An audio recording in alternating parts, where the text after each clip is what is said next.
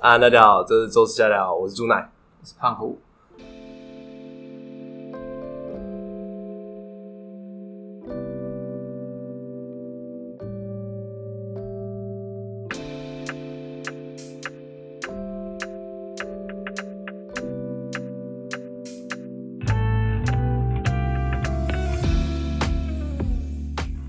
今天这集要来聊聊你从事这行以来犯下的大错，大错，我觉得就是就是等一下、嗯我们先定义一下错，要是自己的错，哦，哥呀，要是自己的错，然后再来第二点，如果是因为公司做了什么害你犯错，这也可以算。哦然后第三点，如果客户做了什么害你犯错，这不能算。哦哦，以前比较常办的时候，就是提案的时候把话讲的很满，然后就是觉把话得，讲，哎、这个很抽象。就是例如说，他跟你讲说，哎、这次我我给你二十万，然后我想要一千笔名单，然后呃，可不可以在一个礼，例如说在两个礼拜之内达成？那如果那我以后，我以我以前我就会说没问题，我会说赞没问题，我就说 没问题，我甚至还可以帮你超额完成。然后没有，到最后没有达到。啊等一下你哪来自信？我那时候就觉得自己很屌啊， 但是后来发现他的素材问题很多，然后他也没有隐私权政策，然后他也 就是没有想就到是有很多后续细的节啦。然后后来就发现说，就是自己讲的把话讲的太满了，把话讲的太满。对，好所以对就是没有评估自己的能力到哪里嘛，对吧、但其实这一段是你为了结案，通常多少会做这种事情啊。我现在不会这样做，现在现在现在做不到就没有做因为你做不现在到也不用，对吧、啊你现在不用这么做。可是像我，我就还是需要这么做。我如果做不到，我就说做不到。没有，因为你你已经累积名声了。啊然后像我的状况是，我是我有多种武器，嗯，所以我只会跟他敲敲定预算嗯跟结果，中间用什么过程达到结果不重要。然后有些厂商的商品硬要用 Facebook 来卖，但是绝对卖不动的，我我有跟他说没办法。哦，这种也会，像之前有人想要卖手工皂，哦但是我是觉得，因为我也有超过类似手工皂，但是我会觉得在 Facebook 上面买卖手工皂不是一个人呃不是一个台湾人会做的行为，台湾人不会不太会在 FB 上面直接买手工皂，但是他会去市集的时候哦逛到手工皂会想买，但是在 FB 上面直接买手工皂，我觉得蛮不太比较可能难的、因为对你要做很强大的内容布局啊。这个行业里面最强的，我们说阿元或者是一些很强的呃呃手工皂厂商，他也不太会使用 FB。他们多半是有公告有办活动，然后下的是那个活动本身，也不会下打勾啊。对，不太会，所以后来有这样的厂商来找我，我就跟他说，呃，你可以去参加市集。我跟你讲，那种都是怕累，那种都不想实体化。今年搞不好还是会有一些冒出来，我觉得今年有越来越多这种小小小众市场冒出来的状况。嗯但我还是觉得用，应该说 Facebook 的广告是一个工具，对啊，但是你没办法什么东西都卖啊。像之前还有人跟我说，他想要卖那种，他是那个陶制的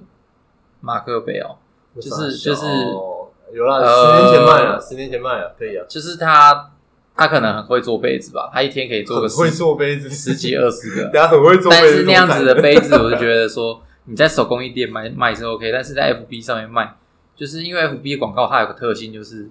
你原本是没有那个欲望的，但是你嗯看这个广告之后被勾起这个对，就欲是我望，们常说 Facebook 的广告是想要的商品，对对对，然后它是侵略性的，就会勾起你想要买的欲望。但是你的杯子如果没有办法用影片或者用图片去勾起人家想要买欲望的话，人家就不会买嘛。对啊，你的素材就是不吸引人嘛。对啊，所以就会变成说，不是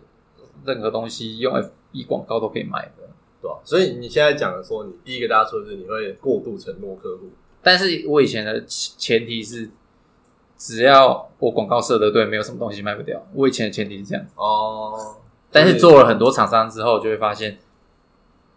呃不是这样子，不是这样。不是这样子。好，我自己个人犯下最多次的大错就是没有先叫客户签约，没 有先教客但户，这真的是最大的错误。嗯来，我先讲一下这个为什么是错误。呃，我们通常去提案的时候，多半都是有人介绍，或者是我们从某个管道得知他有这个需求。那我的习惯是，我一定要至少要电话通到话，我才可以从他的对话中了解到说，他可能哪一段是他不想多说，哪一段是他也不清楚。因为你如果用单纯的例如讯息往来，你是看不出来这件事情的。然后客户有时候不太了解行销这方面的事，他就会变成是他讲不出他的需求， 所以我都会习惯最好面对面，其次是讲电话，然后这种方式确认之后，然后先敲预算，因为我的模式我已经先敲好预算，然后敲好他需要的成效，我评估做不做得到，再告诉他好我们要结或不结。那最大的错误就是我先敲定了这些东西，而没有先叫他签约。因为我们公司的模式是固定服务费啊，固定服务费其实就是先签约，我们再谈后续。对啊吧？他应该是先让他买单我们的服务费，而不是先让先跟他沟通好他要怎么做。我们公司对呃那些品牌商最大的好处是，他不用为了做这件事情直接雇一个人，对他不用再另外创建一个 team，所以他不会有那个过高的人事成本的问题，会变成是一个专案型的外部成本。所以我觉得这样子的东西，他们一般来说是可以接受的。再来但是我是们的技术背景跟经验背景。对，那主要就是他能不能接受这个服务费，应该说他们这个预算。对，而不是他最近可能他年底要 Q 四要做一档，然后他可能一百万预算，然后里面抽可能二十万是我们服务费，不是这样的模式。我们应该是先跟他确定我们的服务费，然后去贩售我们的服务费服务。所以这是我做过这一年犯下最大的错哦，啊！这件事情造成的后果呢，呃，上个礼拜其实就有看到，就是写一堆提案，然后提案都被人家做掉，然后那些提案最后都没有变成钱，变成合约回来。嗯，然后你就会到处看，如果后续有跟这些客户有联系到，你就会在客户的成品中不断的看到你提案的影子，你就会觉得干，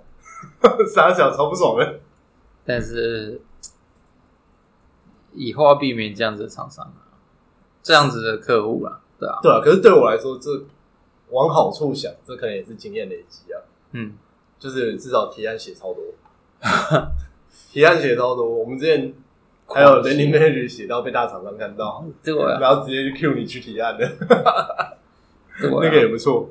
但就是没有好好把握到。我觉得这是今年犯下最大的错。对啊快年底了，顺便来见证一下。嗯，提案会有很多错啊，然后执行执行也会有很多错。呃，广告设定上就不讲了，广告设定上的现在基本上都可以避免。那个都比较是，但是我觉得有一些呃客户服务方面，例如说及时回应这件事情，哦，对，不要及时回应，也不是说不要及时回应，是跟他讲说你现在的状态是怎样，所以不能及时回应，或者是这不是一个工作时间，所以我们明天回应。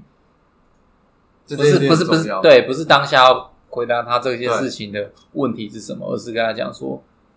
好，这个我也有错，因为我我会半夜接客户电话，正常来说不能半夜接客户电话，因为因为你就在休息啊，对，不是正常的上班时间。但我还蛮常干这件事情的。但是其实不能这样做啊，就跟他说明天工作时间再联系，这样会比较好一点。听到这边大家会察觉了，看我哦是个好老板，不是啊，就是你如果下班时间你还要花，你还要花你的精力去工作，这不是不是一个，这大家都不会是一个好状态啊，所以会变成这不是说一个你健全的状态对会会影响到你隔天的工作，所以会变成说这是一个恶性循环的开端，所以就不会鼓励这样子对，的。看我是不加班主义者，对，所以呃，要有要有效率的做法啊。所以我会跟客户沟通这一块。像我们最近客户很喜欢打电话给我们嘛，懂一点完对后。我都会先 hold 住他的需求，然后跟他讲说，不然我们约没个有时间。他我觉得他的状况是他比较想讲，他其实那真的不是什么大问题，但是他比较想讲。对，他就是希望有人听他啊。想要有人听啊，他就是因为他自己一个人做的很孤单，然后他就想要好不容易请个顾问，就帮他打电话反反他们，跟他聊聊天这样。 我觉得更像这样子，你知道吗？其实也不是说这样不好啊，因为我们功有一个功能，其中一个部分就是这样子的。但是对我们有人 KPI 是客户满意度， 对，那也不是说不好，但是就是会很不爽。例如说你在打，电动或者你在看电影的时候接到这个，你就 e m o 几句就不好 了嘛。那你这时候你能回出什么好话嘞？我以前就会直接拒接，或者是直接回回他一个奇怪的贴图什么的啊，我现在就会回好晚点回之类的，可就是嗯我想这样，你你要改一下这句话，因为这句话太常用了。你说你好每你那个好晚点回应这件事情，我觉得你要改一下，你要把它变换一下词组。我觉得已经有些客户看出来，就是你回这个，就是你没有要回他的意思。啊，我这样回就是第一时间有个回应，第二个是第二个就是我现在没有要回你啊。我觉得，我觉得你下次可以跟他说，可能我明天早上几点回应，就跟他敲定一个时间。对吧？对，因为让他不要有就是我会等待遥遥无期的感觉，因为他们现在的状况就是他们早上也会来找 我，啊，然后啊我一定会接电话，我是二十四小时电话只要响就会接那种人，这已经习惯了，我没办法。啊但是就是不要，应该说不要让我们不要让客户觉得我们一直都在线上，我们不对啊是二十四小时服务我们就不是客服、对啊吧、我们只是有在协助他做一些这种这类型的事情而已。对吧、然后会让自己变得很累，然后下班时间虽然说群主还是要看一下，但是我觉得不用回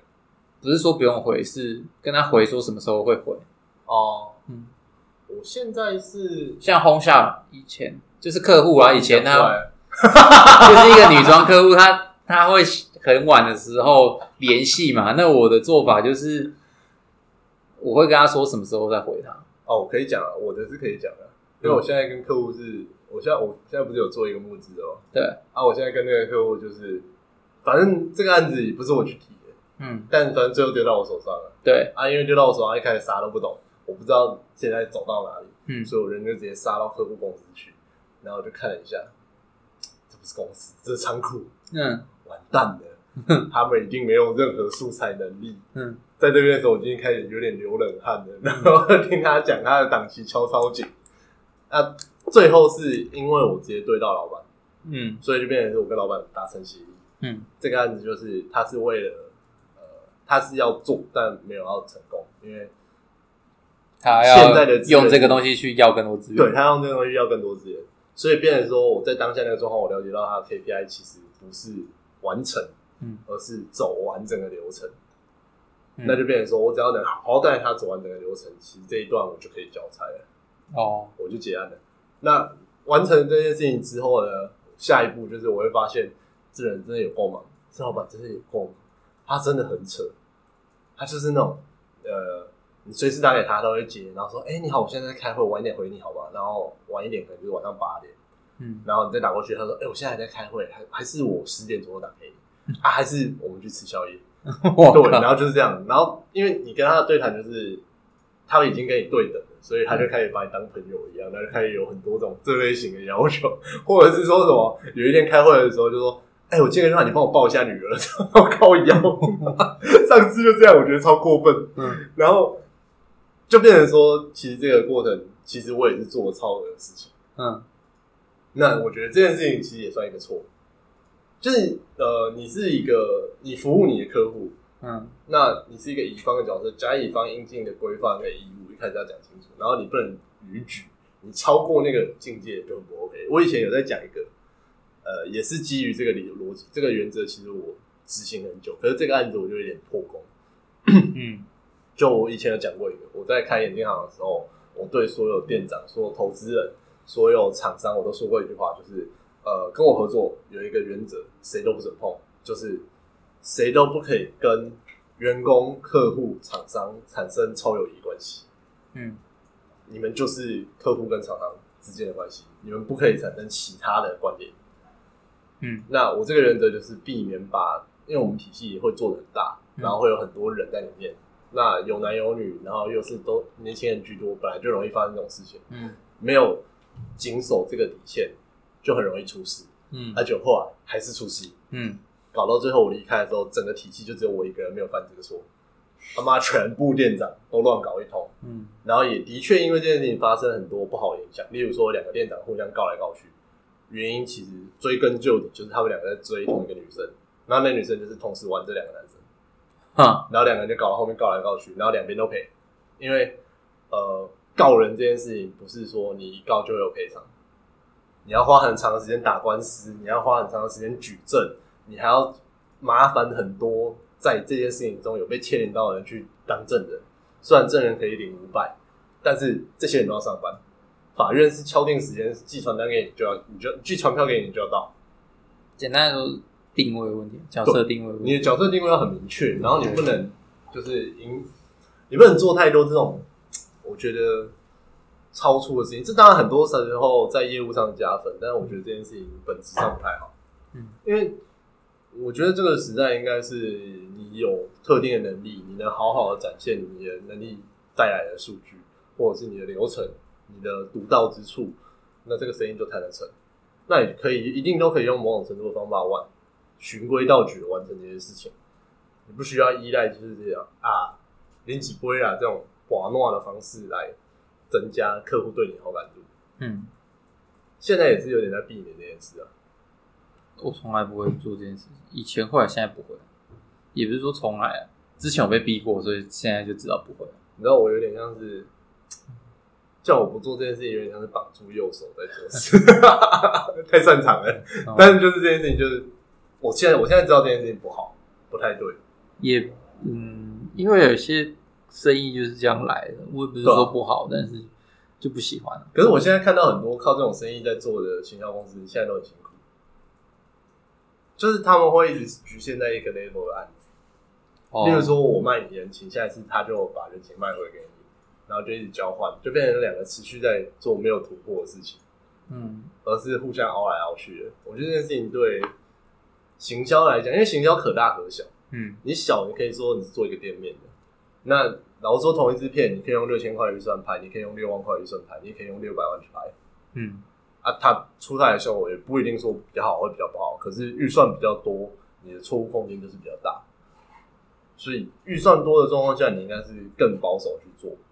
那你没有机会碰到那种大预算，你就等于说你每次做案子你都在赌博。嗯，你因为我我们广告其实都一定会有测试期嘛。对啊吧？那假如说客户预算少到你没办法做测试期，不会接，不会接，你一定还是会切一段出来去做测试，对啊吧？一定要测试，因为你不会了，你不会看着广告账号你就直接了解他擅长这个广告账号被养成什么样的特性。有些时候是空的， 对，有些时候是空的，他可能就是他昨天开了一堆行销组合，然后让你觉得他好像丢了很多广告，然后你看记录靠北全部都是昨天开的，然后丢了一天成效烂死，或者是全部都只丢互动，然后突然要叫你做转换，干怎么做？我不不知道怎么做。那这个东西就是需要时间慢慢养。那这些时间其实你靠保暖啊的那都是一时，你要靠慢慢的不断优化、举证有道理的东西，慢慢去达到一个，我觉得相对那个叫正轨啊。嗯，那这样听起来，我们都好像都没有犯什么很可怕的啦说啊、我有会听到一些，因为我知道你本来就谨慎啊的，可是我一很直会可听到怕一的大些错就是可能听到什么广告预算少打多打一个零啊，或者是什么搞错那个计价单位、啊，以前也有犯过、啊，就是在在别的公司的时候啊、 NT 改成 USD 啊， NT 没办法改成 USD 啦，以前就没办法，没 但有是就就是是账号切换的时候搞错、啊， 我之前要测试的时候，我本来一天只想花一百美金，就大概三千块，嗯，可是多打一个零我后来发现就是有四个零，啊？什么？就是那个测试的广告组合，就是我我隔天在看的时候已经花了一万块，哇！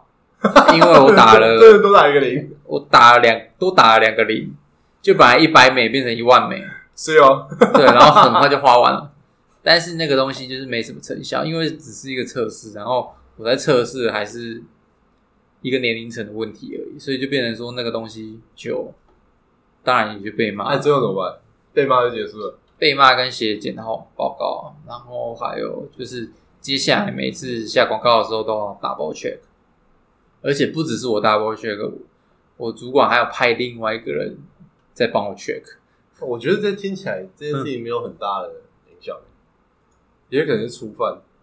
也不是初犯啊，也对啊，那时候初犯，但是其实那间公司那时候蛮有钱的，哦，因为这多那个零其实没有差太多，这样呃呃，差蛮多的，但也因为他够有钱，所以可以负担的。啊呃对可以负担，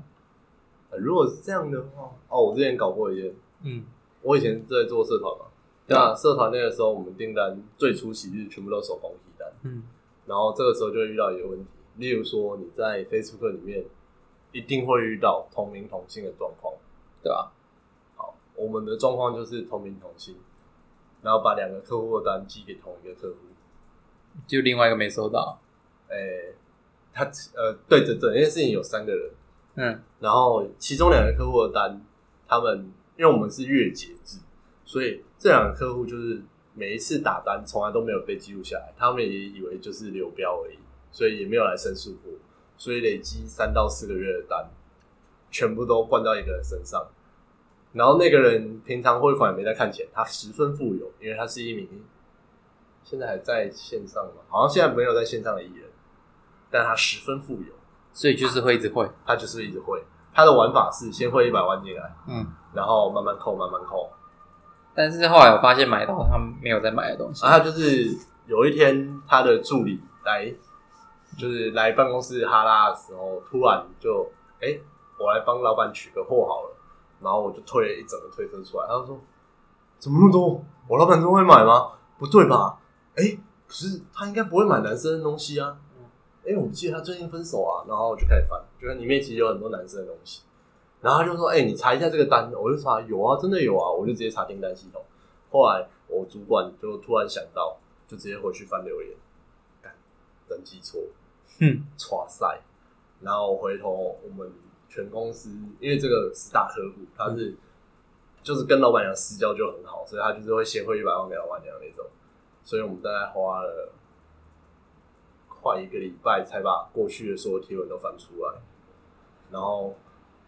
因为你在我们那个时候都是用很土炮方法人工去检查，所以有些东西卖完我们就把贴文锁起来。啊，可是为了让我们员工可以去看到这篇贴文有没有留言的问题，所以他要解锁，一解锁又有人去留言又补单，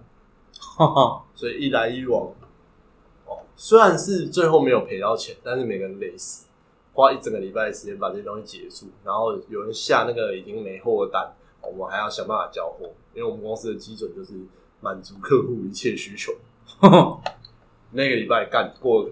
超痛苦，然后业绩没有增 加，但因为这件事情，我认识个艺人助理， 然后然后这个艺人助理时不时会约我出来喝酒，然后呛我这件事 情，就对啊，可是这不算是行销犯的大错啊，这比较是小时候不懂事， 还有就是公司结构本来就有问题，然后我们那个时候没有察觉。对吧？行销犯，行销会很容易犯很多错，可是我觉得行销很难真的犯大错啊、很难真的犯大错。大部分都是广告预算啊、合约问题啊，其实还蛮容易犯大错，就是你夸大不实吧，这个也不算大错啊，因为大家都在就错，你知道吗？是呃不实宣传，这就会扯到一个理由，就是哎、一个问题就是你会看到很多人在卖嗯你最讨厌的网专派的课程，哦，就是网专派这种东西，他们就会下这种广告，那、以所以开始一般人的对行销的印象会被这些影响到，对吧？然后我们都已经有点懒得解释了。呃，对啊，我也不想解释，这这一样集是好沉重的一集，我觉得下次不要挑一个这么负面的主题好 了。好了，我们下一集再挑一个快乐一点的主题好了。那可能我们下一集就是在做行销的时候得到什么巨大的成功。有什么？哦，有啦，是有，那我们下一期来聊聊这个，先这样，拜拜。拜。